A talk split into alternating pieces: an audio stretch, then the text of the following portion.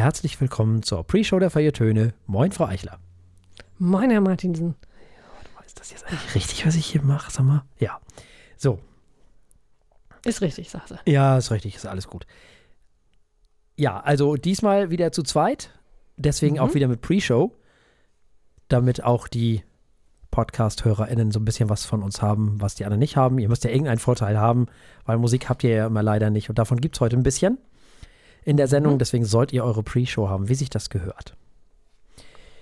So, das gesagt. Ich äh, habe, oder wir haben Spotify Wrapped bekommen, was ich sehr drollig fand. Das ist immer wieder schön. Ja, und sehr cool auch. Also wir haben mehr HörerInnen, als ich dachte, Oh ja. ist dabei rausgekommen. Sogar wesentlich mehr, als ich dachte. Äh, als ich das gesehen habe, habe ich mich ein bisschen erschreckt. So. Ähm, da kommt, wir sind doch äh, noch nicht auf dem Niveau von, bevor wir den Feed geändert haben, aber wir sind auf einem guten Weg. Ja, das ist schon mal super. Und wir werden in Taiwan gehört. Ich meine, Ja, was hallo, ist da eigentlich? Live Goals. Also ganz ehrlich, bevor wir auf Taiwan kommen, muss ich erstmal schimpfen. Deutschland Okay. auf Platz 1, okay. Wir, Ja. ne, ist klar. Macht Sinn. Mhm. Ähm, Platz 2 Schweiz. Das ist Mhm. nichts Neues. Die Schweizer lieben uns, wir lieben die Schweiz, alles ist gut. Auf Platz 3. Was war da denn nochmal? Die Vereinigten Staaten So, von Amerika. Genau. Nämlich die Mhm. USA. Auch schön, weil da gibt es sehr viele deutschsprachige Menschen und. Ja. Oh, was machst du da? Ist ja nur Pre-Show, da kann man mal das Mikro umhauen. Ah ja. Das ist, äh, Das machen wir. Ähm, Live-Spektakel. Hm? Mhm. Atmo und so. Äh, genau, die USA, da gibt es auch viele deutschsprachige Menschen und äh, schön, dass man, dass wir dort gehört werden. Das, das ist gut. Ich bin, seid ihr alle deutschsprachig, weil ihr dahin gezogen seid oder weil ihr schon, oder seid ihr deutschsprachig aufgrund eurer Familie, würde mich mal interessieren. Es gibt doch da so deutschsprachige Communities. Oh ja, eine Menge, eine Menge. Ne? Ja. Ja, ja, ja. Das würde mich mal interessieren, ob uns auch Menschen hören, die sozusagen familiär schon sehr viel länger in den USA leben oder ob uns wirklich Leute hören, die da zum Beispiel studieren oder irgendwie so. Das würde mich wirklich mal Das ist auch interessieren. spannend. Ja. Also, wenn ihr mögt, schreibt uns ähm, info at also das Töne dann mit OE, info at. Ähm, wie, wa, studiert ihr da oder lernt ihr Deutsch vielleicht? Oder warum hört ihr uns? Das interessiert mich. Finde ich spannend. Finde ich auch sehr spannend. Deutsch ist riesig in den USA, was ich immer spannend finde, weil Hm? in, wenn in Filmen, in Hollywood-Filmen jemand äh, oder amerikanischen Filmen jemand Deutsch Hm? spricht, ist es in der Regel ein völliger äh, ein Fehlgriff, lass es mich so ausdrücken. ähm, dabei ist, ich habe es gerade schnell noch gegoogelt, Deutsch die zweithäufigste Sprache in South Dakota und Hm. North Dakota zum Beispiel. Also nach Englisch direkt. Da sollte man denken, äh, findet man doch eigentlich Leute, die da. Äh, klar, Deutsch verändert sich dann auch da hinten, ist Mhm. völlig klar. Ne? Es ist- sind dann so Sprachinseln gerne mal. Mhm. Aber äh, also nicht nur in, in North und South Dakota, sondern auch in vielen anderen Staaten gibt es eine Menge deutsche Communities. Pennsylvania, glaube ich, ist auch so eine große Ecke, Mhm. ne? Und da, Ja. wo die Gilmore Girls gelebt haben, auch. Ach, äh, Boston ist es, glaube ich, ne? War das Äh, nee, ja, Massachusetts, glaube ich. Boston Ah, direkt, glaube okay. ich, nicht. Aber Ostküste auch. Ja, ja. Äh, Da ist irgendwo auch, ja, ja. Hm. Ja, spannend auf jeden Fall. Also schreibt uns gerne. Wir, ähm, wir freuen uns. Jeden Fall. Und wenn ihr aus Taiwan uns hört, Ja, bitte das- auch. Da, Das gerne. interessiert mich ja wirklich. Das interessiert mich auch. Aber vorher habe ich noch zu schimpfen.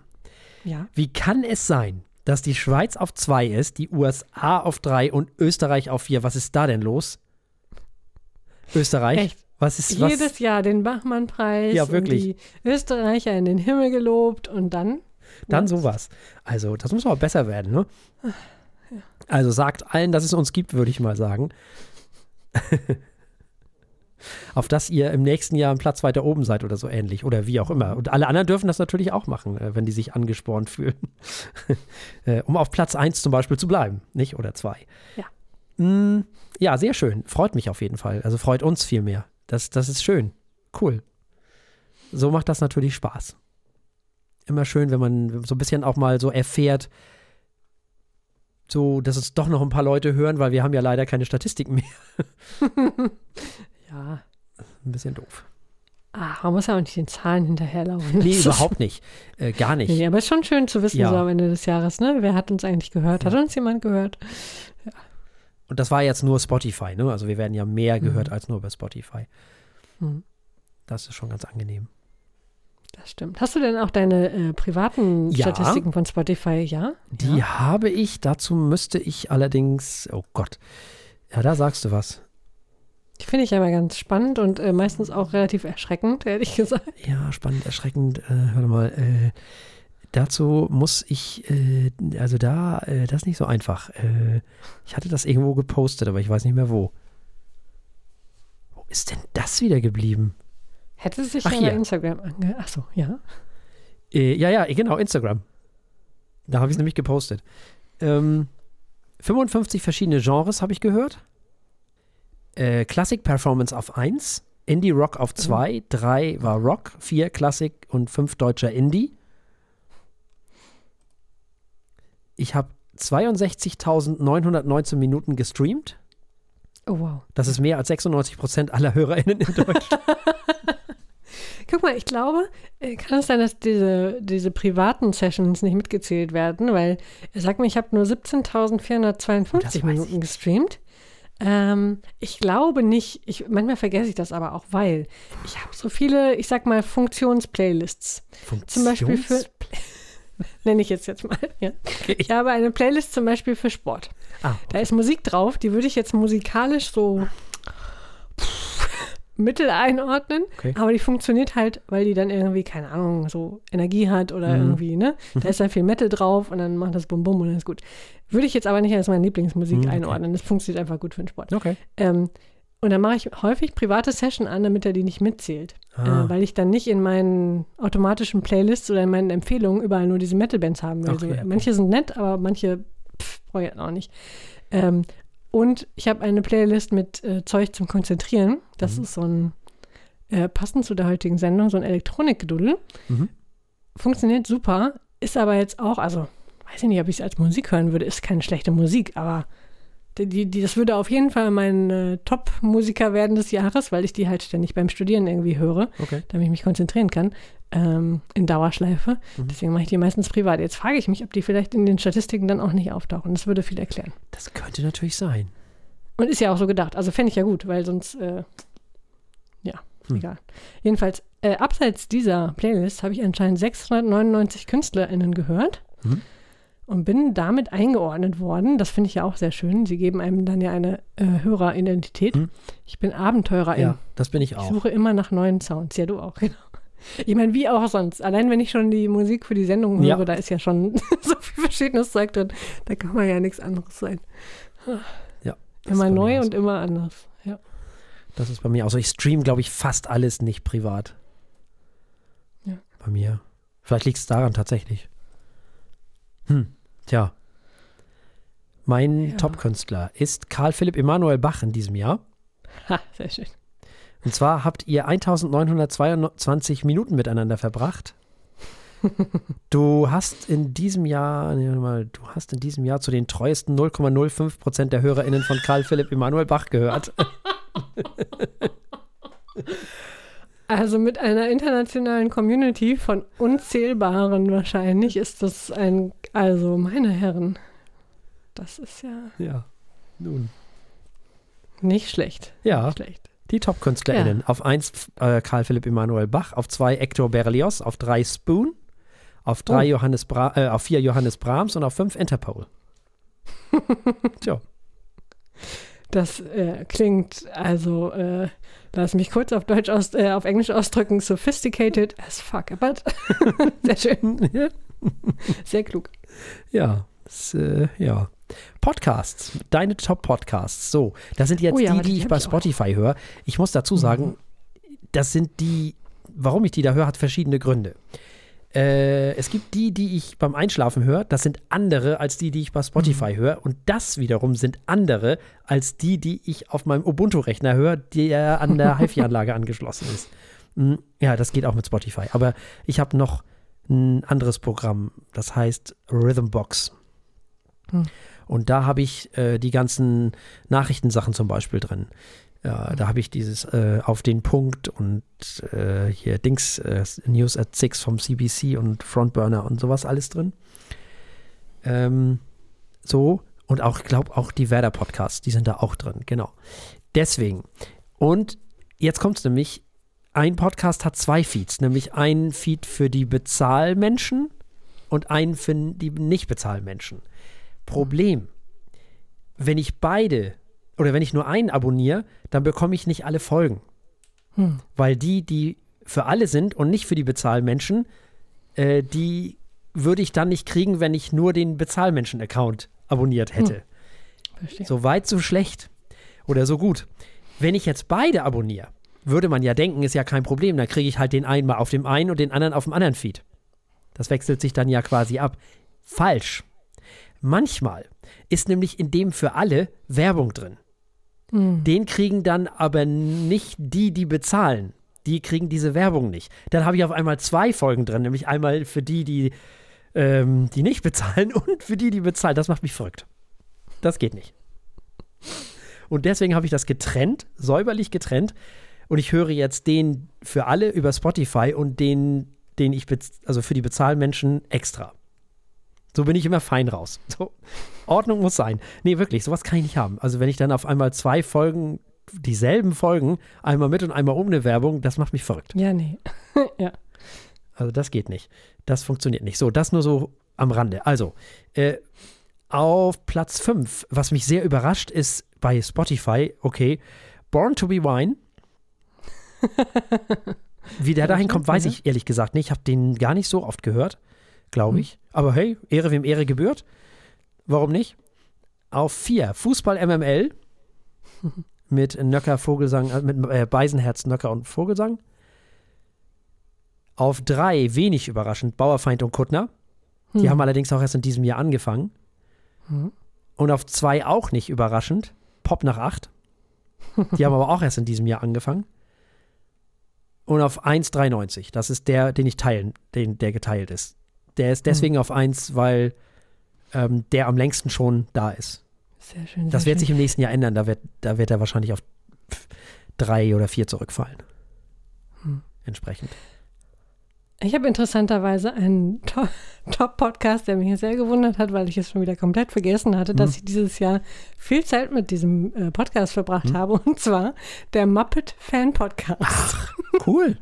Kein geringerer. Offenbar habe ich irgendwie 800, weiß ich nicht was, Minuten mit diesem Muppet Fan Podcast verbracht, mhm. weil ich eine äh, äh, ein, einen kurzen Crash in das Land der Fraggles äh, oh. erlebte.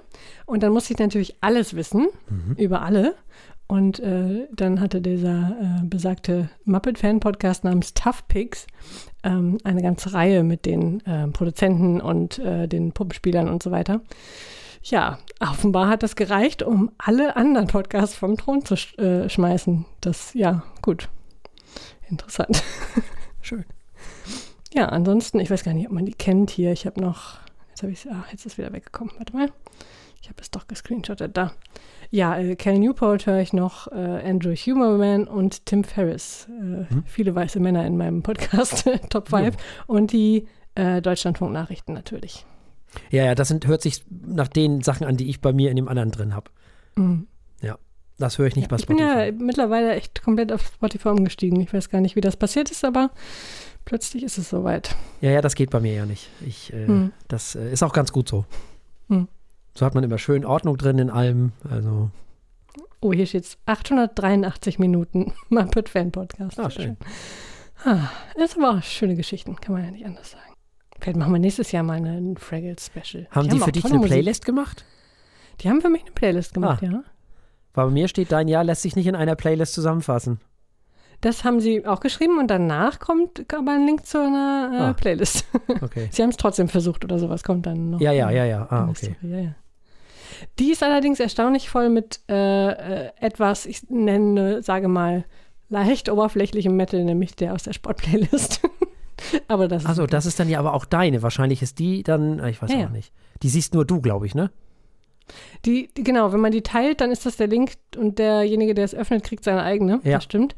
Aber ich habe sie kopiert äh, in eine andere Playlist, damit ich die auch teilen kann. Ah. Mit einer Freundin zumindest einmal ausgetauscht. Das ist, finde ich, sehr spannend, ähm, mit anderen Leuten ihre Jahresrückblick-Playlists zu tauschen, weil da halt äh, komplett andere Sachen drin sind. Ne? Es, es, Das ist bei äh, mir echt interessant. Eine Menge Spoon, eine Menge Tokotronic, eine Menge Interpol.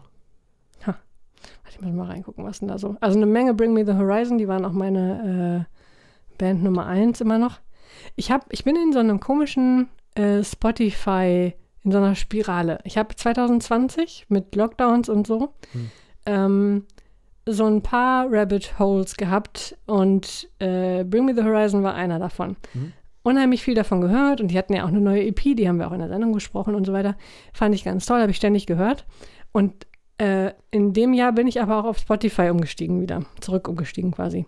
Mhm. So, jetzt dachte Spotify natürlich, oh, die steht total auf diese Bands. Hat die dann in alle möglichen anderen Playlists gepackt. Äh, Daily Drive zum Beispiel Mhm. habe ich, äh, höre ich oft, wenn ich halt irgendwie morgens zur Arbeit fahre oder irgendwas. Und dann spielt er die Sachen, die ich eh schon oft gehört habe. Die werden dann also nochmal gespielt und jeden Morgen wieder gespielt.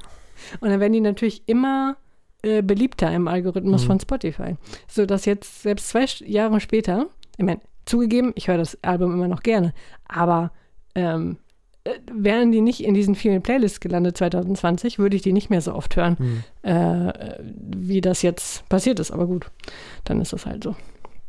Hm. Der Algorithmus ist allmächtig. Nils- Auch zum Beispiel das Intro von Disaster. Das Ah. Intro von dem Album, was wir damals besprochen Ja, haben, ja. Album des Jahres, äh, ist auch immer wieder in diesen Daily Drive-Listen ge- gelandet und deswegen irgendwie auf Platz 7 in meiner, Hm. in meinem Jahresrückblick gelandet. Hm. Sehr interessant. Sheep ja, ja. in Black and White ist bei mir auf sieben von Nils Frahm. Das 24 schön. Minuten lang. Sag mir, dass du Musik magst, ohne mir zu sagen, dass du Musik magst. Ja, das, äh, dann haben wir Spoon, Spoon, Polyspace. Das ist Elektrokram. Hm. Jenny oh, ich habe plötzlich viel Hardcore, also alten Hardcore aus den irgendwie, äh, Ah. was sind das, späte 70er, frühen 80er drin, weil ich eine History of Hardcore gehört Ah. habe. Äh, auch ein toller Podcast war das, aber die Playlist dazu ähm, hat es anscheinend auch geschafft in meine Top-Songs 2022. Und das ist so eine coole Mischung, weil zwischendurch immer wieder Songs von den Fraggles, von dem Soundtrack da drin sind. Das, dann ist so, ist so total, äh, was ist hier, irgendwie ACDC, ne? Dum, dum, dum, irgendwie tralala äh, Metal. Und dann kommt irgendwie so ein Kinderlied von den Fraggles. Das ist einfach nur geil, diese Playlist. Oh Gott. Das ist spannend. Du hast ja meinen Platz 1 noch nicht gehört. Also, das ist hier Ja. ganz viel Jenny Wahl, Tokotronic, Polyspace, Spoon und Interpol. Das sind so die. Mhm. Mhm. Und auf 1 ist Lauter Werder. Ja. Von dem Album Lauter Werder. Ah, Mein Herz schlägt. Das habe ich nämlich Oh. rauf und runter gehört, als Werder aufgestiegen ist. mm. wunderbar, wunderbar. Mhm. Wie oft hast du das denn gehört? Ich habe meinen Top-Song anscheinend 28 Mal gehört. Aha, keine Ahnung, wie das passiert ist, aber Das, wo kann man das jetzt wieder nachgucken? Das weiß ich nicht mehr. ich weiß nicht, das war in dieser Story mit drin. ah, okay, das habe ich nicht Tja. mitgedüdelt. Irgendwo. Okay, gerade nochmal laufen lassen. Spannend. Es sind auch Lieder in meinen Top-Songs, die ich gar nicht einordnen kann, wo ich den Titel lese und denke, hä? muss ich ja meinen. Ich tippe, die waren auf irgendeiner dieser be besagten funktionalen Playlists mit drauf, aber tja, kenne ich bestimmt, wenn ich sie Ist das höre. denn überhaupt noch da? Ja, ja, auf der Startseite noch. Also, liebe Hörerinnen und Hörer, wenn ihr uns sagen möchtet, was euer Top-Song 2022 äh, war, bei Spotify oder sonst wo, einfach so, dann haut das doch mal irgendwo in die Kommentare bei im Blog oder in, in wo auch immer, Social Media eurer Wahl. Achso, das war hier. Ähm, oh, oh, ähm, ähm, äh, äh. Um Gottes Willen, Machine Gun Kelly hat schon wieder einen Song gemacht. Der, der soll sich mal auf seinem Geld ausruhen jetzt. Da, nee, das ist ja. Nee, nee, das ist ja nicht das, was Ist wir nicht mehr da? Warte mal, also das wollen wir Bei ja mir nicht. ist das vorne auf dem Hier, Star- hier, hier, hier, Start- ding, ding, ding. Ähm, Der Ding, Ding, Ding, sagt er, okay. Alles klar. deine Hits. Nee, deine verpassten. Nee, was? Die verpassten jetzt sind auch spannend, da kannte ich keinen von. Aber ich glaube, das ist das ganze Prinzip dieses Ja, das ähm, ist, glaube ich, der Sinn der Dings. Feeds. Ja. Dinge, die dir gefallen könnten, die du aber noch nie gehört hast. Nee, nee, nie gehört. Ja, ähm, was macht es denn nun? Ja, nun, ähm, es geht ja gar nicht Kommt weiter. nix. Achso, hochwischen, ja. Hochwischen, hochwischen. Ah, jetzt habe ich auch plötzlich irgendwie nur noch lila doch da. Das nutzt. Das muss unheimlich spannend sein, in der. Pre-Show zu hören. Ja, das, das muss ich gleich irgendwie mal nachher nochmal alles zusammennüdeln. ja, aber was macht er denn jetzt? Wieso, wo, wo, wo kommt, was mache ich denn jetzt? Was, warum soll ich denn jetzt die ganze Zeit hoch? Also, Kinder, also das ist Also, ja, wenn du beim Scrollen bist, dann bist du bei den verpassten Hits. Ja, Dann bist du, also, hab ich verloren, ne? die sind. Ja, aber ich will ja keine verpassten Hits. Nee. Ich will ja, dass es weitergeht. Hallo. Ähm, Wenn wir schon dabei sind, mich würde ja auch interessieren, was die äh, Top-Podcasts unserer Hörerinnen und Hörer sind. Das ist ja anscheinend äh, sehr ähm, individuell. Falls noch jemand von euch die Muppets wieder, wieder entdeckt hat dieses Jahr, dann äh, schreibt mal. Ich habe die ganze Zeit das Falsche geklickt auch. Du bist jetzt alt, du darfst das. So, so, ja. Hm. äh, willkommen, ja, mo mo moin, ja. Hm. Das wäre noch die nächste Stufe des Algorithmus, dass er mit Moin begrüßt, wenn er darf. Äh, wo wir schon bei Moin und Algorithmus sind, ähm, dieser neue Chat, Chat wie, wie von GPT, von dieser künstlichen Intelligenz-Geschichtenmaschine, Hm. die ist erschreckend. Ja, Meine ich weiß, Fresse aber das haben, da haben die doch bei Skobel drüber geredet, glaube ich. Ah, ah, muss ich auch mal rein. Hm. Ja, ja. Der ist zwar erschreckend, noch keine Details, ich habe nur ein paar äh, Ja, ja. Äh, äh, Outputs gesehen und gedacht, what? ja, ja, nee, nee, das ist aber gar nicht so schlimm, wie man denkt. Ah, gut, okay. Ja, meist ist ja auch mal gut gepickt, ne? Wenn man Ja, irgendwie ja. 200 äh, Bullshit-Ergebnisse hat und dann kommt ein gutes und das äh, schmeißt man in die Welt. 23 Mal habe ich den gestreamt, Ah, den 23. Top-Song. Ich habe 7193 Songs gestreamt. Oh, meine Güte. Ja, also, nun, Ja, das, äh, also das haben wir ja schon, ja, ja, das wissen wir ja nur schon. Ja, das kommt wieder mit der, mit der Top-Dings da und jetzt kommen deine Top-Songs. Ja, ja, das kennen wir ja nun. Du hast 1429 KünstlerInnen in diesem Jahr. Und Bach war halt mein Top-Dingsi. Und das Top-Album war hier da äh, Auferstehung und Himmelfahrt Jesu. Also, ne? Mhm, mhm. Das, was wir auch besprochen haben. Ja. Ja, ja, dann kommt das mit, mit wer da die Top-KünstlerInnen. Ich glaube, den Rest kennen wir. Sehr schön. 5280 Minuten Podcasts habe ich gehört. Das ist irgendwie ganz schön wenig auch. Podcast habe ich ja noch nicht. Das, äh, ja, wie gesagt, das, das kann ja bei mir nicht stimmen, weil das ja nur ein Teil davon ist. Hm. 10.177 Podcast-Minuten. ja. Ich bin aber auch wirklich schlimm. 93, ja. Ich muss mich ja mal zusammenreißen. Ich höre sehr gerne, äh, gerade vor allem Podcasts, bei allem irgendwie. Ähm, bei allem, wo man das tun kann. Aber manchmal muss man ja auch einfach mal die Sachen machen. Also so erleben, sage ich mal, ohne sich abzulenken mit Podcasts. Deswegen nicht so einfach. Nee, nee, nee, nee, nicht so einfach, ne? Es gibt immer genug Content. Man könnte sich die ganze Zeit bedudeln.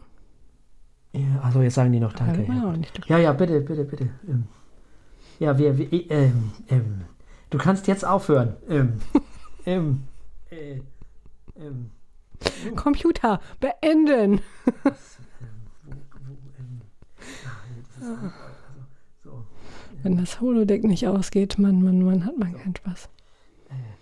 So, jetzt. Äh, so, hm, ähm, ja, nee, ähm, wo ist denn. Aha.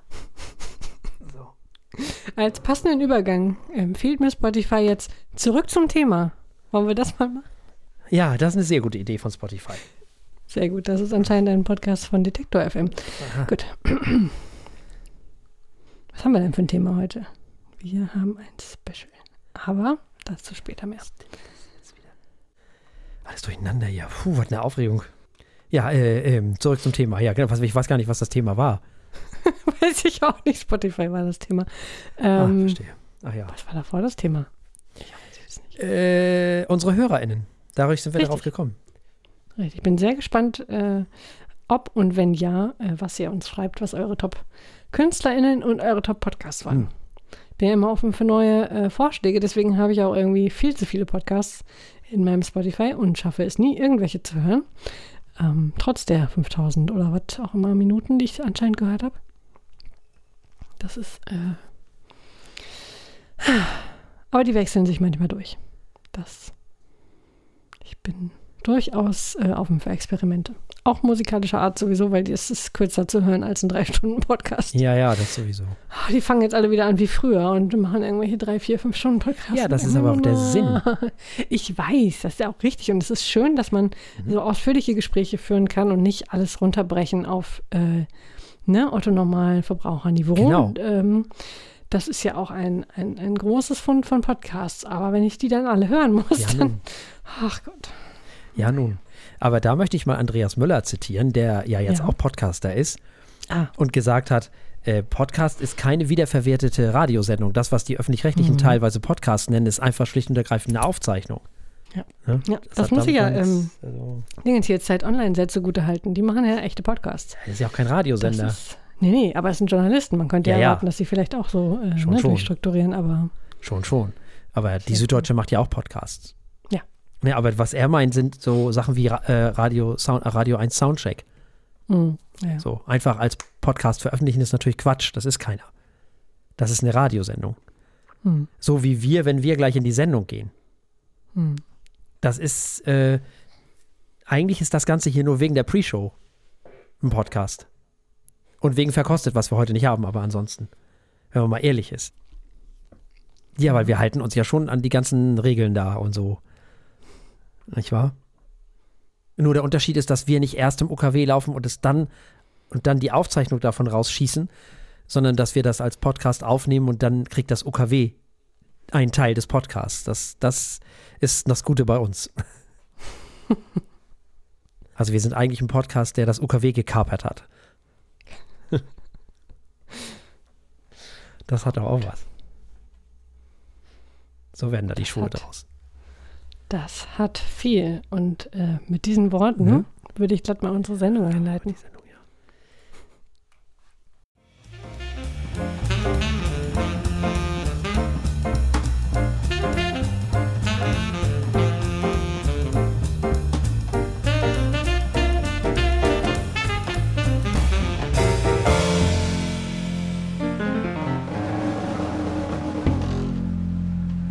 Herzlich willkommen bei den Feuilletönen, der Podcast mit wöchentlichem Wohlsein, der den Ohren gut schmeckt.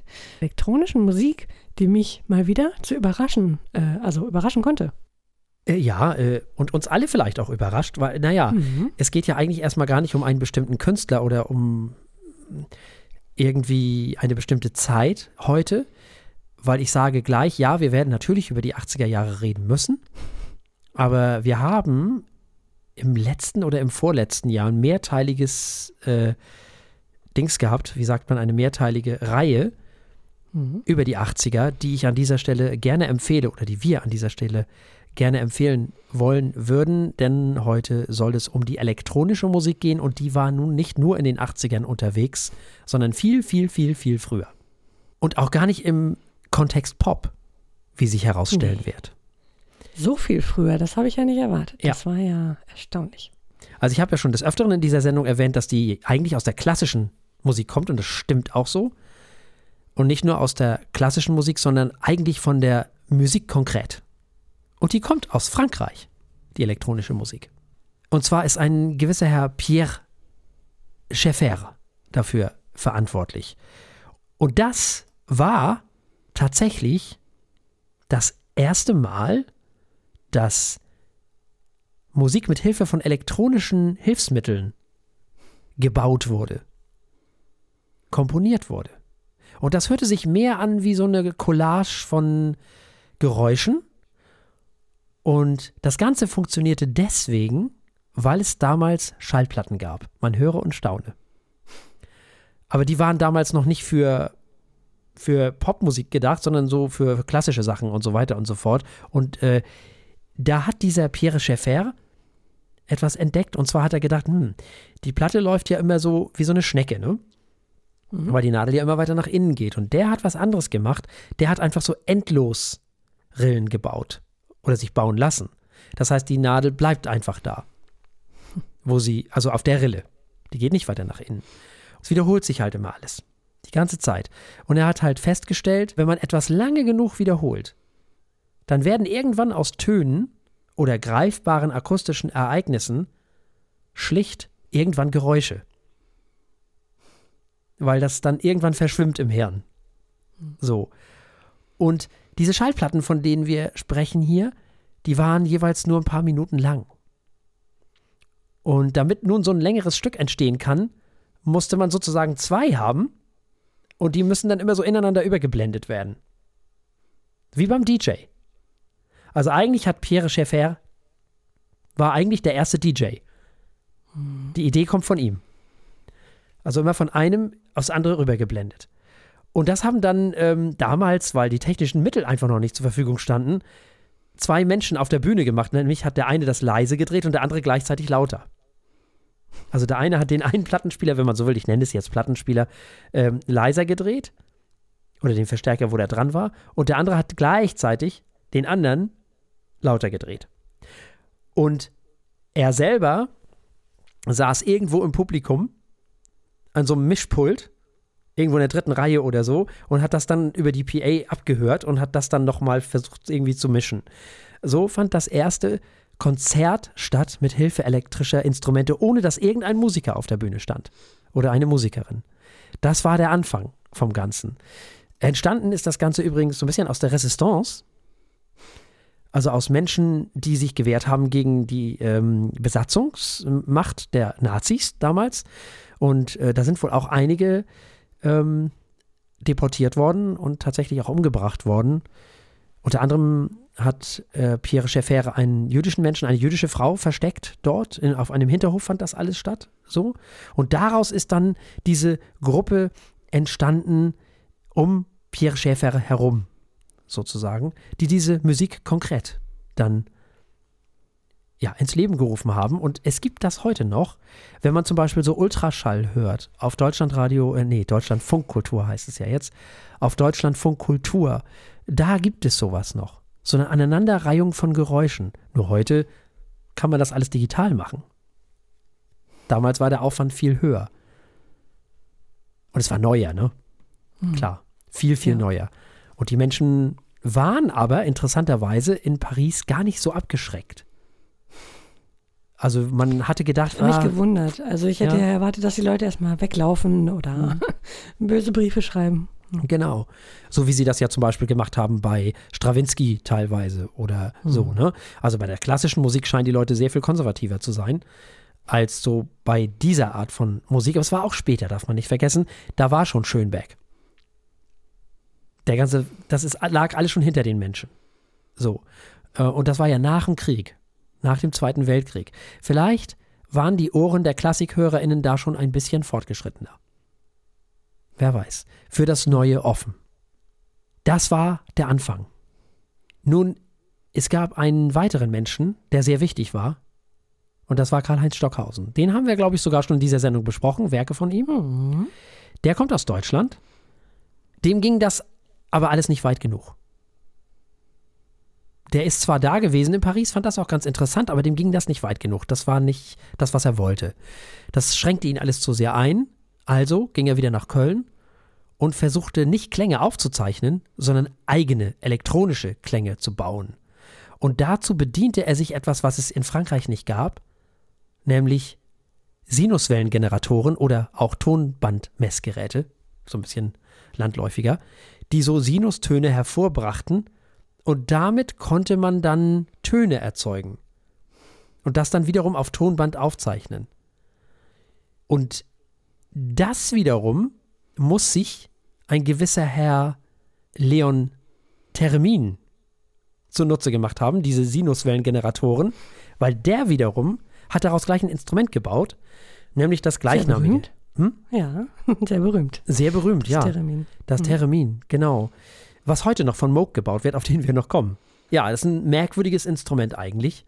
Das ist, äh, sieht aus wie so ein Radio, weil da kommen mehrere Antennen raus, sozusagen. Ähm, da sieht man dann so die Menschen davor stehen und die eine Hand nach oben und nach unten bewegen und die andere Hand nach vorne und nach hinten. Und die Hand, die sich nach oben und unten bewegt, die bestimmt die Tonhöhe. Und die Hand, die sich nach vorne und nach hinten bewegt, glaube ich, die Lautstärke. Genau. Es gibt da noch so ein paar Regler, wie man noch so ein ganz klein bisschen so den Klang verändern kann. Heutzutage mehr als früher natürlich. Ja, und das hört sich so ein bisschen an wie so eine Säge, die so von so einem Geigenbogen gespielt wird. Habt ihr auch schon mal gehört? So ungefähr. Äh, nur weicher. So. Das war das eigentlich erste elektronische Instrument, wenn man so will. Damit fing alles an. Es war der direkte Vorgänger vom Synthesizer. Weil auch die Tonerzeugung nicht so viel anders ist eigentlich. So. Jetzt haben wir schon mal ein elektronisches Instrument. Reicht natürlich noch nicht so ganz, denn bevor wir zur eigentlichen elektronischen Musik kommen, müssen wir mal zu einer anderen Band kommen, die relativ bedeutend war, nämlich The Beatles. relativ, ja. Die ich weiß nicht, ob er die kennt. Nee, Müsste man ja. nachschlagen. Ist eine Underground-Band gewesen, glaube ich. Die haben ein Stück gemacht, das heißt Revolution 9. Und das ist tatsächlich ein Stück im, im, in der Tradition von dieser Musik konkret. Also die haben das aufgegriffen. Und das ist natürlich nicht unwichtig für die Popularität dieser Musikrichtung sozusagen. Und wir müssen reden über Robert Moog. Und der heißt wirklich Moog und nicht Moog. Weil der, ich glaube, niederländische Vorfahren hat oder irgendwie so. Hm. Und ist er, wahrscheinlich Moch. ja, Wahrscheinlich. richtig. Ja? So heißt er wirklich. Er hat aber gesagt, das kann kein Mensch aussprechen. In den USA, das macht keinen Sinn. Da liegt kein Segen drauf. Aber wenn ihr bitte wenigstens Moog sagen würdet, instead of Moog, dann wäre ich euch schon sehr dankbar. Also das fand er wirklich wichtig. Und der hat nun aus, diesem, aus dieser Erfahrung, äh, die er mit dem Theremin gemacht hat, er hat nämlich Theremins zusammengebaut, haha. Diese Theremins, äh, daraus hat er sozusagen Synthesizer gebaut. Und ihr kennt alle diese alten, großen Synthesizer, ganze Wand voller Elektrik sozusagen, Elektronik, wo man immer so Kabel umstecken musste. Modulare Synthesizer, die auch heute wieder total in sind, nur viel kleiner. Und das war das eine. Das fanden ein paar Prog-Rock-Leute ganz interessant, aber er hat noch was anderes gemacht. Er hat den ersten transportablen Synthesizer gebaut. Der war, glaube ich, das sind irgendwie zweieinhalb oder drei Oktaven. Der sogenannte Minimoog. Diesem Gerät konnte man Klänge entlocken, die fremd waren. Die man so nicht kannte. Die was Eigenes waren. Das war der Beginn der Synthesizer. Darüber haben wir auch eine eigene Sendung gemacht. Deswegen machen wir, überspringen diese eigene Geschichte der Synthesizer sozusagen, die jetzt in diesem Zusammenhang zwar wichtig ist, aber wir wollen ja über die elektronische Musik sprechen, über die Geschichte eben jener. Und da müssen wir reden, wir bleiben mal kurz bei diesem modularen System. Nicht nur Moog hat das gebaut, sondern auch ARP. Und ARP ist nicht unwichtig. Auch insgesamt nicht unwichtig, wir kommen da noch drauf. Wir müssen in diesem Zusammenhang zunächst einmal von Radik sprechen. Die kommt auch aus diesem Umfeld der Musik konkret. Aber die hatte da nicht so viel Freude, muss man ganz ehrlich sagen, weil das waren ziemliche Chauvinisten da, ziemliche Machos. Und ähm, der Tontechniker sagte wohl, ähm, das größte Kompliment, hat sie gesagt, wäre wohl gewesen, als der Tontechniker sagte, dass es wenigstens gut riechen würde, wenn sie da wäre. Also ist sie sehr So frustriert. traurig und ja, so typisch wahrscheinlich Ja, für die Zeit. für die Ja. Zeit ist das leider so, ne? Hm. Ist echt traurig. Sie ist dann völlig frustriert, also wieder von dannen gezogen, hat aber was anderes gemacht, hat ihren eigenen Weg gefunden und ist ihren eigenen Weg gegangen, nämlich mit so einem Art Modular Synthesizer. Und sie hat dann Musik gemacht, die so ein bisschen, wenn man so will, ist das quasi Sun-O, aber mit Synthesizer. Also so sehr dronig, monoton, so, er hat eigentlich die Drone-Geschichte ins Leben gerufen. Bin ich ihr sehr dankbar für.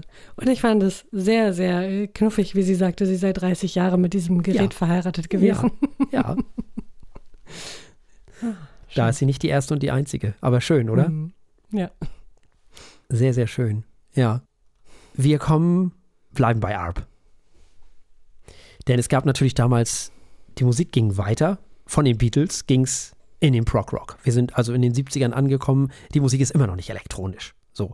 Beziehungsweise sie war eigentlich mal elektronisch, denn Radik hat ja eigentlich komplett elektronische Musik gemacht. Und Theremin ist ja auch Elektronik, ist ja völlig klar. Aber im Moment hat sich die Musik noch nicht getraut, den letzten Schritt zu machen, sozusagen, und äh, richtige, nicht nur so äh, Collagen zu machen und solche Geschichten, sondern Songs zu bauen. Wir sind deswegen erstmal im Prog Rock. Und im Prog Rock war der Moog Synthesizer das Ding schlechthin. Also Keith Emerson, Rick Wakeman von Yes, Keith Emerson von ELP, Emerson Lake and Palmer, Hugh Benton, äh, Wandergraph Generator und wie sie nicht alle heißen. Ausnahme Tony Banks. Ein sympathischer junger Mann, über den wir in der nächsten äh, Folge etwas ausführlicher reden werden. Aber der hat etwas gemacht, der hat nämlich kein Moog gehabt, sondern ein ARP. Ein ARP Pro Soloist. Das ist ein ganz komisches Ding mit so einem, ja, da konntest du gar nicht viel mitmachen. Da konntest du nur so ein paar Presets einstellen. Ich weiß nicht, wie viele, ich glaube 5, 10, 15, ich weiß nicht. So. Dann hatte er noch ein Melotron. Aber bei ihm war das Besondere, er hat sich gedacht, hm, ja, nee, also Hammond hin, Arp Solo ist her. Ich kann, so gewinne ich keinen Blumentopf. Der Arp klingt dünn, viel dünner als der Moog. Der Moog war so richtig dick und fett, kommen wir noch drauf. Und der Arp war eher so ein bisschen, ja, der, der Höhenanteil war etwas höher und das war alles äh, nicht so, wie Tony Banks sich das dauerhaft vorgestellt hat. Und deswegen, und die Hammond war ihm auch zu langweilig und auch sein E-Piano, was er auf der Bühne mit hatte, wurde ihm zu langweilig. Und deswegen hat er beschlossen, diese Geräte mit Gitarreneffekten zu versehen und hat hinter seiner Hammond und seinem, seinem Arp Phaser- und Fasseffekte, also sehr, sehr starke Verzerrung. Und Phaser ist so ein, so ein Modulationseffekt. Ähm, diese beiden Geschichten hinter seine Geräte zu bauen, so, was kein geringer Anteil am Sound von Genesis haben sollte. Dazu nächste Woche mehr. Aber das ist in diesem Zusammenhang wichtig, weil das ein anderer Klang war. Und weil Tony Banks damit etwas gemacht hat, was er schon immer am besten konnte. Sounds schaffen, wo man denkt, was ist das denn? Wo kommt das denn her? Und wer Genesis ein bisschen kennt, weiß genau, was ich meine. Diese außergewöhnlichen, komischen Sounds, wo man im ersten Moment denkt, hä? So, äh, für alle, ich glaube, einer der bekanntesten Songs von Genesis ist, jetzt sehr viel später, aber ist egal, ist No Son of Mine. Wo dieser berühmte Elephant-Sound drin ist. So nennen die den selber. Hm. Dieser komische Sound, der in diesem Lied drin ist. Kennt jeder, ja. Ja. Und das ist eine Geschichte, die konnte kein anderer als Tony Banks machen. Niemand würde auf die Idee kommen.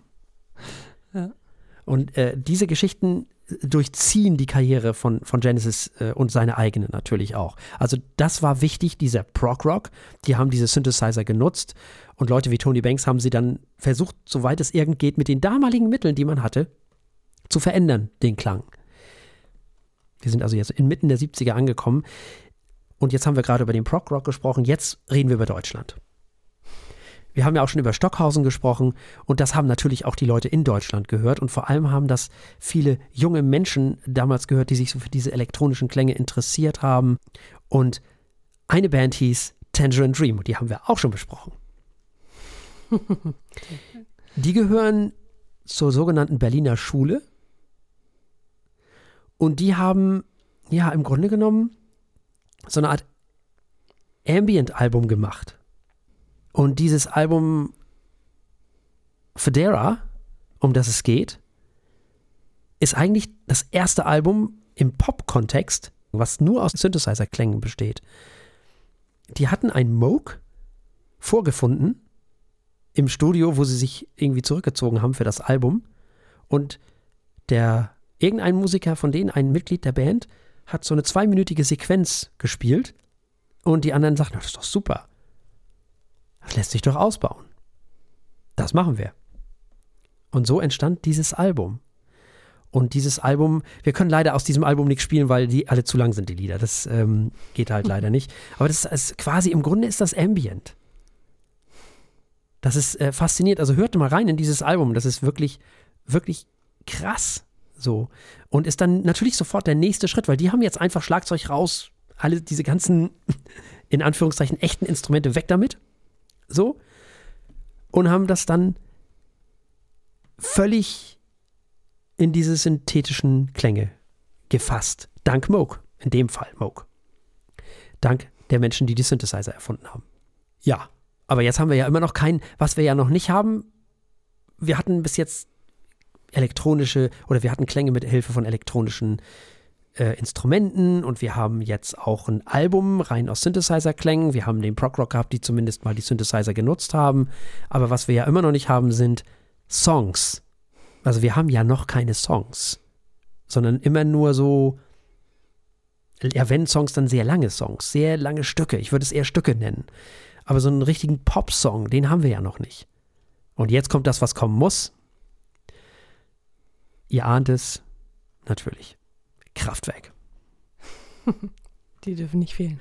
Die dürfen nicht fehlen. Und jetzt, das war der Moment. Das war der Moment. In das war der Moment, wo die elektronische Musik in den Mainstream kommen musste. Weil jetzt hatten wir einen Rhythmus, der war ja bis jetzt irgendwie nicht so da. Wir hatten immer noch die Synthes, wir hatten selbstgebaute elektronische elektronisches Schlagzeug, ähm, selbstgebautes Sequencer, die irgendwelche reingetackerten Noten immer wiederholt haben. Und wir hatten Songs. Also plötzlich gab es Lieder, wie man gemeinhin vielleicht sagen würde. So mit einem Anfang und einem Ende, die waren irgendwie vier, fünf Minuten lang. So, das hat ja gefehlt bis jetzt. Und das war eigentlich der Anfang der elektronischen Musik, wie wir sie kennen. Alles, was davor war, war ja so ein Foreshadowing und wichtig, total wichtig. Und ähm, auch interessant, dass das so aus Paris kommt, aus, dass die Keimzelle aus Frankreich kommt. So finde ich total spannend. Mhm. Aber Kraftwerk war die Band, die diesen entscheidenden Dominostein umgestoßen hat und alles, was danach kam, aber auch wirklich fast alles, außer Folkmusik vielleicht. aber wirklich, also man kann nehmen, was man will. Es ist wirklich egal was es ist. Ähm, es ist schon faszinierend. Es ist wirklich äh, faszinierend. Was natürlich dann war, wir hatten diese ganzen Geschichten auf einmal zusammengepackt. Was aber noch fehlte, was Kraftwerk fehlte, war so eine Attitüde irgendwie. Also was halt, die hatten schon eine, aber das äh, fand in Deutschland noch nicht so furchtbar viel Widerhall. So. Und auch bei den jungen Menschen damals noch nicht so. Man hat dann halt doch lieber Prog Rock gehört, zum Beispiel. Ne? Oder andere Dinge halt. Wir brauchten also irgendwie so eine Bewegung, wenn man so will, wo die elektronische Musik, wo der Synthie-Pop sozusagen mh, hm, in in einen Kontext gestellt wurde, wo man sich mit identifizieren konnte. Das konnte man später mit Kraftwerk auch vielleicht, aber man brauchte so Figuren irgendwie, man brauchte irgendwelche jungen Leute, die sich dafür interessiert haben. Und jetzt müssen wir kurz über die 80er reden. Und natürlich über Gary Newman. Und den haben wir auch schon besprochen in dieser Sendung. Der hat nämlich genau das gemacht, was Banks auch schon machte. Allerdings hat er es gemacht mit einem Moog und nicht im Kontext traditioneller Musik sondern jetzt stand der Synthi selbst im Mittelpunkt des Stückes. Und daran sind natürlich Kraftwerk auch wieder schuld. Aber hier hat das Stück etwas, was Kraftwerk noch nicht ganz so hatte, nämlich der Synthi hat sozusagen das gesamte Stück getragen. Das war bei Kraftwerk auch schon so, aber das war, es, es war ein, ein, ein, ein Fundament und ein, ein durchgehender, dichter Sound. Dieser dichte Sound, den hatte Kraftwerk halt nicht. Der Moog ist ein sehr, sehr dicker, fetter Synthesizer vom Klang her. Und da hat dann Gary Newman gesagt, okay, jetzt packe ich da irgendeinen Effekt hinter, irgendeinen Fass oder Distortion, Overdrive und packe das dann in einen Gitarrenverstärker. Und daraus ist dann dieser bekannte Sound geworden, den von Gary Newman wahrscheinlich auch alle kennen, von Cars und Our Friends Electric und so weiter und so fort.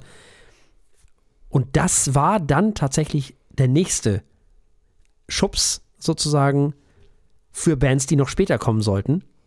Nämlich, das war der Beginn der Synthie-Pop-Musik. Das war 1979 von dem Album The Pleasure Principle.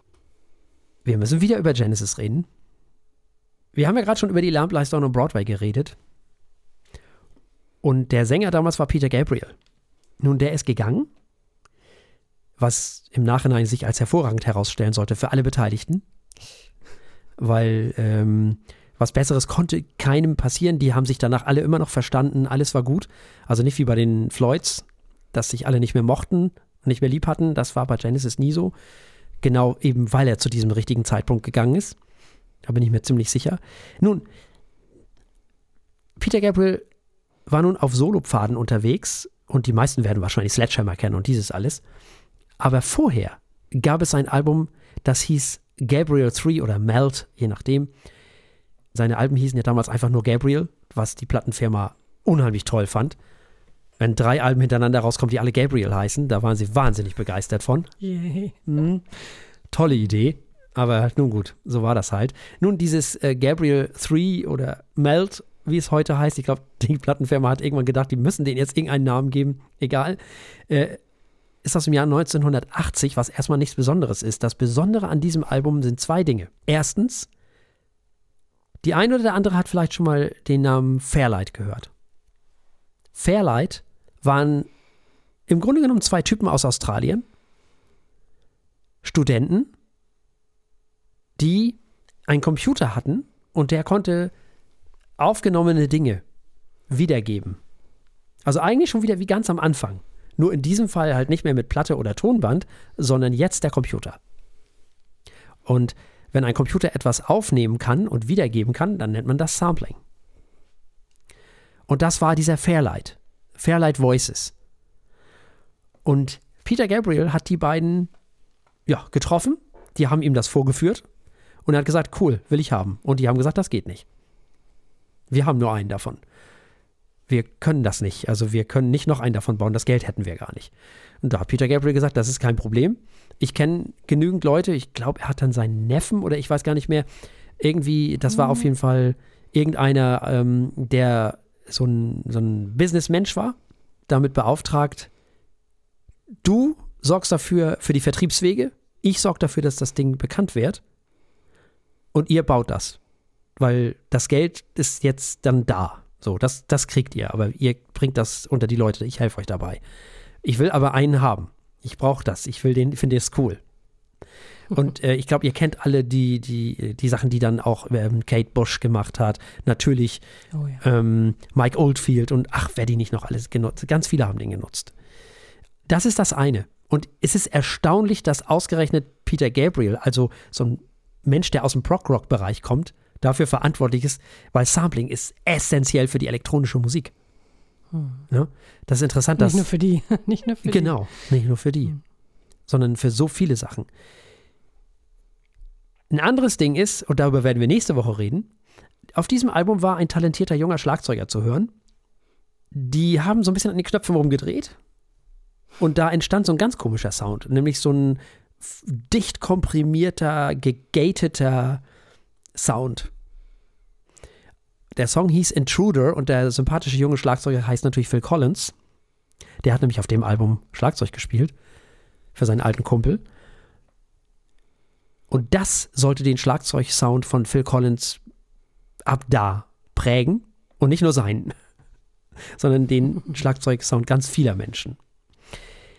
Aber entscheidend ist eigentlich in diesem Fall für unsere Sendung hier die Sample-Geschichte. Und jetzt kommen Kraftwerk wieder um die Ecke und vollenden, wenn man so will, den Synthie-Pop. Also machen den Synthie-Pop, die, die zerren, die zuppeln nochmal alles zusammen sozusagen. Alles, was man bis dahin so hatte, wird zusammengeklöppelt. Hm, das Album heißt Computerwelt. Ich glaube, da muss ich nicht mehr viel zu sagen. Das Album ist aus dem Jahr 1981, also ein Jahr später. Und das dann in Zusammenhang mit Gary Newman ähm, das hat dann die, den Synthie-Pop im Grunde genommen so geprägt wie nur irgendwas. Äh, Kraftwerk haben noch ganz andere Dinge geprägt, aber in dem Fall müssen wir ein bisschen chronologisch äh, äh, vorgehen, was so die elektronische Musik mit alles auf den Weg gebracht hat. Nun, dieses Computerwelt-Album ist sicherlich mit das bekannteste von Kraftwerk, auch vom Cover her mit diesem Computer vorne drauf und all äh, diese ganz Geschichte. Interessante Texte übrigens, da geht es auch um Datenschutz, damals schon, 1981, man höre und staune. Grüße gehen raus. Ist also doch eine deutsche Band, ich verstehe. ja, gut, klar. Nein. Gut, wichtiges Thema, nee, cool. Ja, absolut. Sehr vor ihrer Zeit. Total, die waren ihrer Zeit weit voraus, ja, ja. Hm. Was das angeht. Nicht nur was das angeht, also waren sie ja sowieso. Und jetzt war alles das, was dann kam, war Human League, Ultravox und noch so viele mehr, was weiß ich, was nicht noch alles dann eben in den 80ern auf den Weg gebracht wurde. Nicht nur von Kraftwerk und Gary Newman. Natürlich äh, gab es auch noch eine andere Richtung, dieser ganze Post-Punk-Kram, der dann mit Joy Division und The Cure und so. Äh, und es gab natürlich äh, auch Roxy Music, natürlich Brian Ferry, der sich ja sein eigenes Jahrzehnt gebaut hat mit seiner äh, Musik und seiner Interpretation, ähm, der ohne den es Duran Duran und Spandau Ballet und all diese ganzen überhaupt nicht gegeben hätte. Aber wir wollen uns ja jetzt hier im Kontext elektronischer Musik so ein bisschen bewegen und wie das alles so zustande und äh, vonstatten gegangen ist. Und wenn wir über so eine Band der 80er Jahre reden, die sehr prägend war für die jungen Menschen damals, dann ist das Depeche Mode. Das ist vielleicht auch so ein bisschen der Inbegriff des Synthie-Pops. So. Jedenfalls, wenn es um die 80er Jahre geht. Und die waren vielleicht so die ersten Superstars, denn das ist ja das Interessante. Kraftwerk war ja wesentlich, oder sagen wir mal so, Depeche Mode ist wesentlich erfolgreicher als Kraftwerk, also wesentlich erfolgreicher als die, die das, den Weg geebnet haben. Das ist ja leider häufig Ja. so, ne? Die ersten Ja. werden äh, Genau. ja, übersehen und die zweiten So ist das.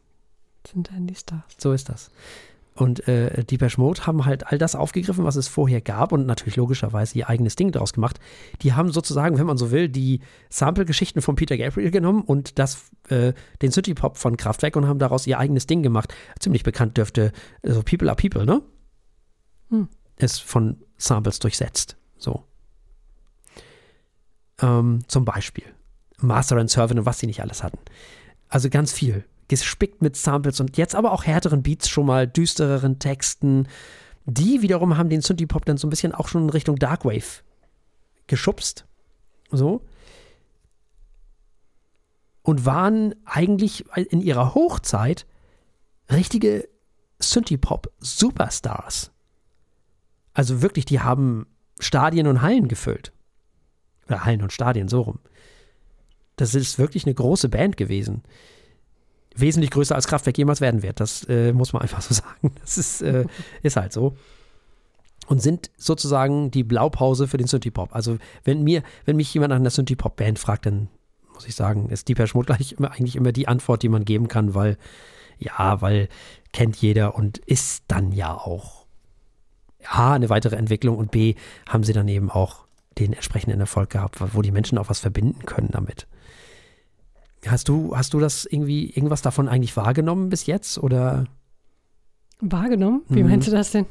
naja, hast du irgendwas mal gehört? Ja, gut, Gary Newman haben wir nun hier gehört und so, aber Äh, vor dieser Sendung oder Mhm. nicht? Nee. nee, Nee, gar nicht. Also klar, die Mode war mir ein Begriff, äh, mochte ich nicht unbedingt. okay. Was mir, was mich am meisten fasziniert hat, ist, wie sehr die elektronische Musik mit Widerstand und äh, politischem, ja, also politischem Widerstand zusammenhängt und Revolution. Also äh, sehr spannend. Oder von sich, mit sich trennen von alten politischen und gesellschaftlichen Mustern. Hm.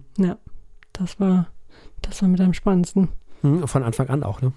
Mhm. Ja, genau. Ja, also im Grunde ist das tief mit verwoben mit der Mhm. Identität des Ganzen und der Geschichte des Ganzen. Mhm. Ja. Und man darf auch nicht vergessen, also die Mode damals, wie ganz viele Bands, ne, die haben sich geschminkt und die haben sich die Fingernägel lackiert und wie ganz viele damals, äh, das war natürlich, äh, das hat der ähm, Martin Gormer erzählt in einem Interview, dass die, das war schon nicht ohne, das war auch nicht ungefährlich. Mhm, das glaube ich. Also, also da wurde dann, das, die harmlosen Sachen waren noch so, was ist das für ein schwarzes Zeug da auf deinen Nägeln? Was, was soll das? So.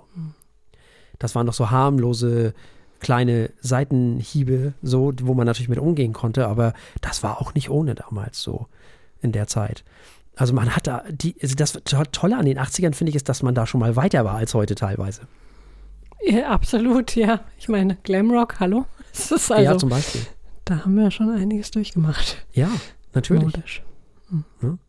Ja, eigentlich kann man äh, sagen, dass jetzt die Musik, diese ganze Geschichte im Mainstream angekommen ist. Und immer wenn eine Musik so im Mainstream angekommen ist, dann kommen natürlich neue Leute Hm. und wollen was Eigenes draus machen, was wieder nicht so, also das war denen natürlich alles wieder nicht hart genug, war das nicht, das war nicht dunkel genug und das musste alles noch mehr werden und äh, man hat dann angefangen, äh, so wie Front 242 zum Beispiel, äh, nur noch mit Kampfanzügen auf die Bühne zu gehen und äh, solche Sachen.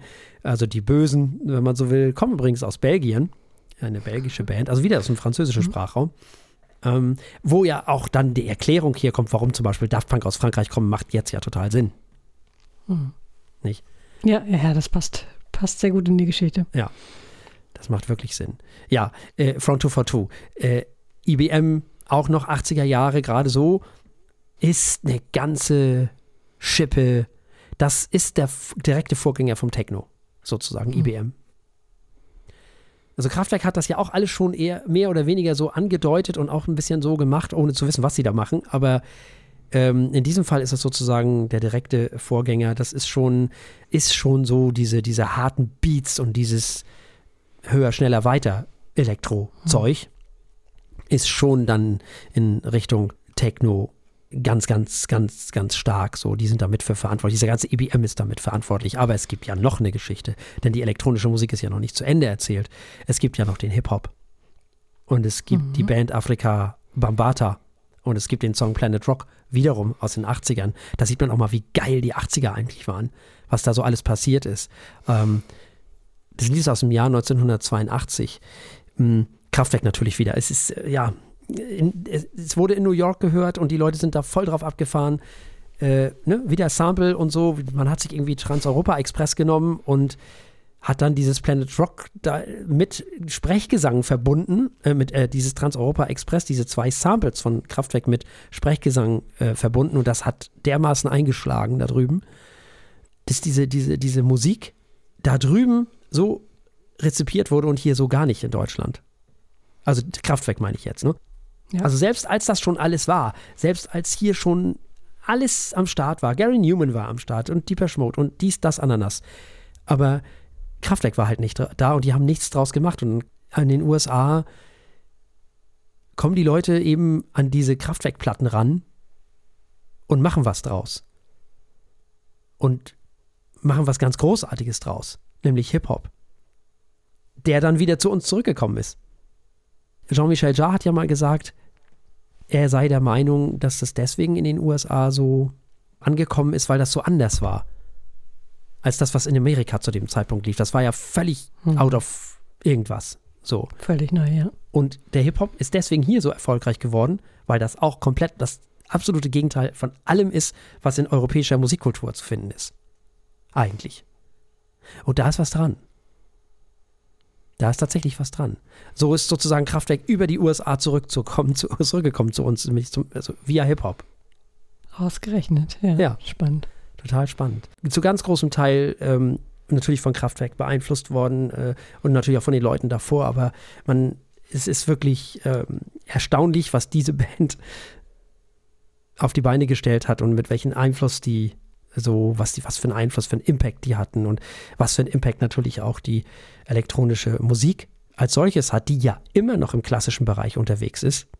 Darf man ja nicht vergessen, ist ja nicht aus, dem, aus der klassischen Musik verbannt worden oder irgendwie so Mhm. und die auch immer noch überall zu finden ist, in allen möglichen Genres und überall ihr äh, Wesen und Unwesen treibt. Und völlig zu Recht, wir dürfen auch nicht vergessen, dass zwischendrin ja auch noch Techno war. Das kam ja auch noch. Das ja auch elektronische Musik ist. Das war die wirklich die absolute, der Höhepunkt. Erst kam so dieser Synthie-Pop in den 80ern und dann kam erstmal dieser, diese bisschen so eine kleine Gegenbewegung, Hair Metal und dann Grunge und dieses, das. Und dann kam aber die elektronische Musik mit einer Wucht zurück, die dann ihren Höhepunkt im Techno fand. Und ja, heute, wo so viele Musikrichtungen um uns herum wabern, mehr als jemals zuvor, muss man ja sagen, ist die elektronische Musik so breit gefächert, dass man vom ganz normalen, wenn wir uns mal einfach nur den ESC anhören, wie viel elektronische Musik da drin ist. Ganz normal einfach. Also fast schon schlageresk. Und auf der anderen Seite die abgefahrensten Sachen. Immer noch. Wir haben einige davon auch schon bei uns in der Sendung besprochen, nebenbei. Ob die Musik, die elektronische Musik noch dieses revolutionäre Potenzial hat wie damals, weiß ich nicht, glaube nicht. Aber das gilt für viele Musikrichtungen, die damals sicher unter anderem das Ziel hatten, aufzurütteln und die Leute so ein bisschen zu schütteln und so weiter und so fort. Das gilt für den Folk, das gilt äh, für ganz viele andere Musikrichtungen auch. Die Hip-Hop ja auch am Ende. Ne? Ja, den, ich meine, den Rock. ja, ja, genau. Also immer muss es eine Dringlichkeit geben. Und diese Dringlichkeit war vorhanden. Und weil diese Dringlichkeit vorhanden war, haben sich die Leute dann im Grunde genommen das genommen, was es in den 70ern gab und was sie eben sich nehmen konnten und haben dann das draus gemacht, was wir heute kennen. So. Und äh, was wir auch nicht kennen, weil es gibt so viele Dinge. Also ihr könnt, wir haben in den Shownotes, ich habe eine ganze Menge verlinkt. Da kann man, also das ist ein Rabbit Hole. Wirklich. Also da, ähm, wenn man da anfängt, das ist wirklich Wahnsinn. Wirklich Wahnsinn. Und es, äh, es mündete in der klassischen Musik vielleicht auch so ein bisschen in äh, Konzert. Es gab ein wirklich von Karl-Heinz Stockhaus ein Konzert für zwei Lautsprecher. So, das war als einer seiner bekanntesten Stücke eigentlich. So. Das, äh, also das gibt es genauso wie, ja, wie Front 2 for Two zum Beispiel. Das sind, die, die Musik ist breit gefächert. Und was ich ja immer wieder sage, ist, die Musik ist ja nicht schlechter, bloß weil sie elektronisch ist.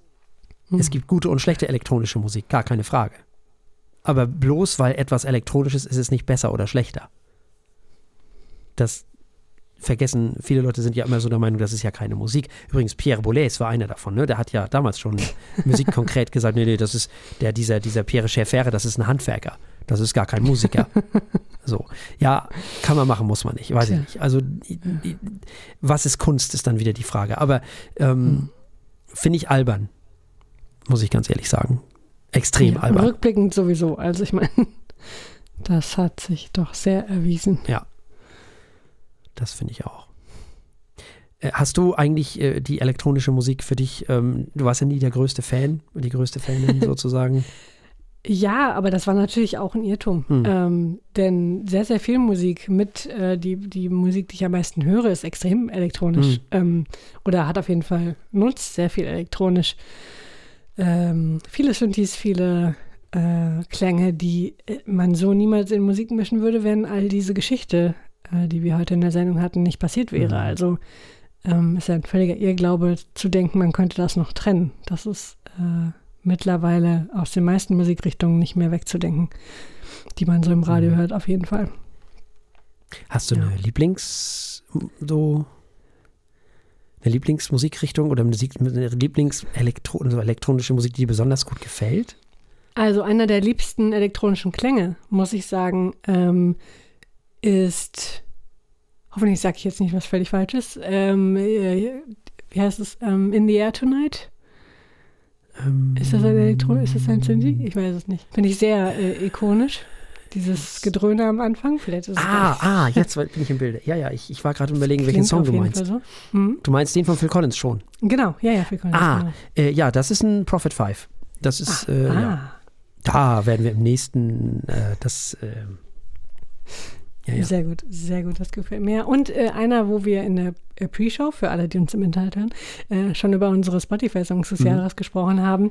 Bring Me the Horizon, die ich dieses Jahr sehr viel gehört habe, äh, wie die letzten beiden Jahre, äh, haben auch, also ich glaube, teilweise sind sie genau deswegen so gut, weil eben, wie heißt er gleich, Jordan Fish, glaube ich, äh, so ein unfassbares Produktionstalent hat und einfach Sounds daraus haut, ähm, die genau dahin gehören, wo er sie hinpackt. Mhm. da ist eine Menge äh, elektronischer Kreativität oder Kreativität mit elektronischen Sounds dabei. Von daher, das umgibt mich sowieso jeden Tag. Mhm. Äh, und aus dem ich sage jetzt mal ganz allgemein Rock, aber die, die ganzen Musikrichtungen, die da äh, mit zusammenhängen, von, von äh, Metal und Hardcore über Rock, Pop-Rock und äh, Pop auch. Da ist so viel Elektronik drin heutzutage. Ähm, überall sind Synthes, überall sind auch richtig äh, kreative Sounds, weil es einfach so leicht geworden ist, die zu erzeugen und zu verändern ähm, und so sehr Teil des, äh, könnte ich mir vorstellen, jedenfalls muss ich mir vorstellen, äh, so sehr Teil des täglichen Jobs eines Produzenten geworden ist, dass, ähm, ja, insofern bin ich dem Ganzen sehr dankbar und den Vordenkern äh, der elektronischen Musik und bin sehr beeindruckt davon, was ich, äh, fast nichts über diese Geschichte äh, wusste ich weder, dass die Franzosen die Anfänge gemacht haben, noch dass das alles so politisch war oder dass man Kraftwerk so lange in Deutschland nicht gehört hat. Eine Schande. Also gut zu wissen und hat mir gleich eine ganz neue äh, Verbindung gegeben zu diesen Musikrichtungen, die ich zuvor zugegebenermaßen einfach nicht verstanden habe. Häufig. Hm. Aber das sind ja alles, äh, die Sachen, die du gerade aufgezählt hast, sind ja alles mhm. Musiken gewesen, wo die elektronische Musik Teil des Ganzen ist. Ja. Aber so richtig mhm. elektronische Musik ist nicht so für dich, ne? Äh, ja, vielleicht, also auch da kenne ich mich nicht genug mhm. aus. Also irgendwas, äh, weiß ich nicht, EDM, was gibt es da noch Schönes? Äh, gut, Techno. Ja, das gibt's auch. Ich meine, wir haben uns dieses Jahr schon äh, zum Beispiel über, aber das ist auch nur Teil von, über äh, ähm, Electric Callboy unterhalten, mhm. die ja so eine merkwürdige Mischung aus Metal und Techno machen. Mhm. Da komme ich plötzlich mit dem Techno auch wieder klar. Mhm. Ja, ich glaube, mir fehlen zu einigen ähm, sehr äh, traditionell elektronischen Musikrichtungen, Musikgenres noch bessere Zugänge ähm, häufig ist es so, dass wenn ich über die Geschichte, über einzelne äh, wichtige Künstler äh, und über die Hintergründe der Entstehung äh, mehr weiß, ist es viel einfacher, mhm. das aus der Musik rauszuhören und man hat auch einen neuen Respekt dafür. Mhm. Und es ist mir bisher, glaube ich, nee, es ist mir tatsächlich noch nie so gegangen, dass ich über ein Genre mehr gelernt habe äh, und es dann weniger mochte. Das ist also das äh, war bisher noch nicht so. Ich meine, du hast mir schon die 80er nahegebracht, das hätte ich nicht erwartet. Du hast mir jetzt die elektronische Musik nähergebracht, das habe ich auch, hätte man mir vor fünf Jahren auch nicht erzählen können. Äh, selbst die deutschsprachige Musik wurde rehabilitiert in meinem Hirn. Ähm, was kommt als nächstes? Ich weiß es nicht. Zwölftonmusik. Frau Eichler. Oh Gott, oh Gott, da hast du was vor dir. Das ist auf jeden Fall die schwierigste Aufgabe bisher. Glaube ich gar nicht. Ha. Hm. Weil du hörst ja auch Free Jazz.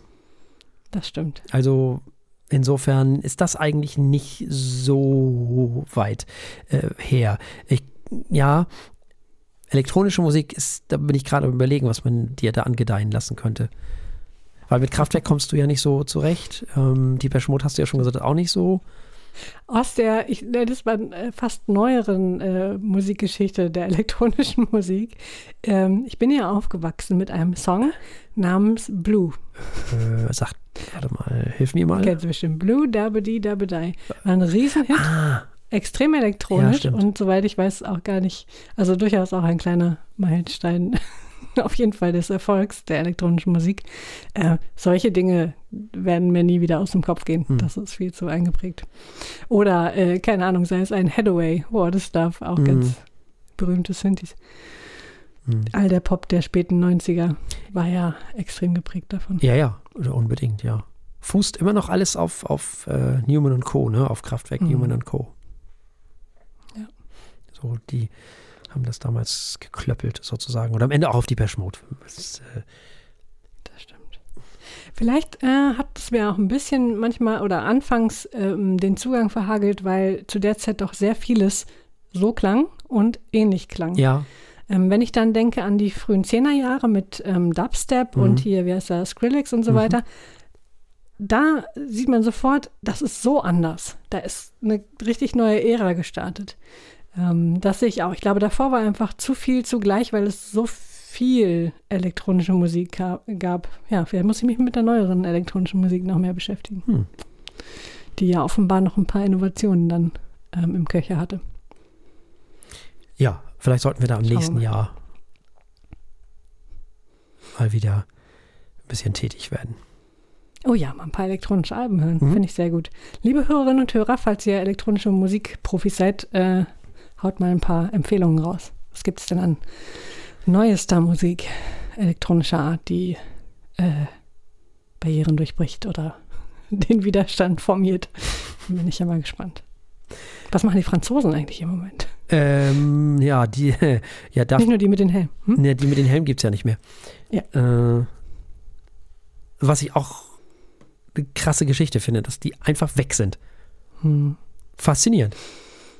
Alles richtig gemacht. Also, mhm. äh, ja, was machen die Franzosen? Naja, die machen Dingenskirchen, Phoenix machen sie. Oh ja, oh ja. Ähm, Jean-Michel Jarre machen sie. Übrigens das neue Album von Jean-Michel Jarre, den wir auch in, in, im, im, im Rahmen dieser elektronischen Musikgeschichte auch nicht vergessen dürfen. Mhm. Der der elektronischen Musik sozusagen die Melodie gegeben hat, wenn man so will. hätten wir fast vergessen. Der hat in diesem Jahr ein neues Album rausgebracht, was ich zu spät gesehen habe, leider. Das finde ich richtig gut. Das ist äh, wieder so ein bisschen Back to the Roots und das ist auch nicht so, ähm, der hat jetzt irgendwie Bock auf Musik und dem ist egal, ob das jetzt erfolgreich wird oder nicht. Das klingt ja sehr gut. Also, das hat mir sehr gefallen. Das fand ich richtig gut. Schade eigentlich, dass wir das oder ich das nicht gesehen habe. Es ist, ähm, tja, so ist das. Ah, Vielleicht was für Januar? Vielleicht haben wir Ja, nicht können wir machen. neue Alben. Ja, Ja. das können wir machen. Da haben wir ja meistens ein bisschen Luft und, äh, und unsere Klassiker und so. Das können wir auf jeden Fall machen. Das können wir sicher einbauen. Einbauen solltet ihr übrigens auch äh, die Alben des Oh ja. Ah, Delling wäre stolz auf mich. Ähm, Feuilletöne.de, da geht ihr bitte hin. Und da klickt ihr dann auf Alben des Jahres 2022, glaube ich. Oder einfach nur auf Alben des Jahres, je nachdem, wie das da auf der Homepage steht. Ihr, ihr wisst schon. Oder aber ihr klickt auf den Link hier in den Show Notes. Oder äh, ihr geht auf feuilletöne.de slash Alben minus des minus Jahres minus 2022 und beglückt uns damit, dass ihr abstimmt. Bis zu fünf KünstlerInnen könnt ihr euch aussuchen. Müsst ihr aber nicht. Einer reicht auch. Geht hin und stimmt mit ab. Wir freuen uns. Es sind schon sehr viel mehr als in den letzten Jahren. Bis jetzt. Es ist ein sehr positives und erfreuliches Ergebnis bis jetzt. Also, das ist, äh, sind sehr viel, mehr- äh, haben sehr viel mehr Menschen schon abgestimmt als zum gleichen Zeitpunkt im letzten Jahr. Sehr schön. Ja, ist höchst erfreulich. Desto mehr abstimmen, desto lustiger wird das Ergebnis. Desto repräsentativer wird das auch. Oh ja. Ah, ich freue mich drauf. Ja. Ich zerbreche mir ja immer noch den, den Kopf. Also ihr, äh, ich habe schon diverse Köpfe gebrochen. Oh Gott. Bin schon bei Kopf Nummer 25. Nein. Äh, wir werden sehen, was dabei rauskommt. Ist ja jedes Jahr das gleiche Elend. Das ist, Ja, leider, das, äh, ist, äh, ja, es ist furchtbar. Es ist wirklich jedes Jahr ein Elend, ja, man muss es so sagen. ja. Ich versuche das immer so schnell wie möglich zu machen, Hm, sonst werde ich ramdösig. Also das, eine gute Idee. ja, Das wird auch nicht äh, besser. Jedes Mal, wenn man wieder drüber nachdenkt, das wird es nur schlimmer. Ja, ja, Man muss sich tatsächlich. entscheiden und dann ist gut. Ja. ja, es ist wirklich wahr. Desto mehr man darüber nachdenkt, desto schlimmer wird das alles. Wirklich. Das, äh, das sind die Erfahrungen, die ich aus den letzten Jahren gemacht habe. Also das, äh, das kann ich nicht mehr, dafür bin ich zu alt. Ja, Meine Lebenszeit ist jetzt auch begrenzt und eine Sendung habt ihr noch Zeit zum Abstimmen. Also ich hoffe, wir knacken diesmal die Zahl vom letzten Mal. Ich habe die jetzt gar nicht im Kopf, da müsste ich nachgucken, keine Ahnung. Ähm, ich glaube, das letzte Mal haben 50 Leute abgestimmt oder so. Mhm. Ich weiß es gar nicht. Hm. Also wäre schön, wenn wir diesmal, naja, 100 ist vermessen, aber so, mal gucken, wo wir landen. Mal gucken, wo wir landen.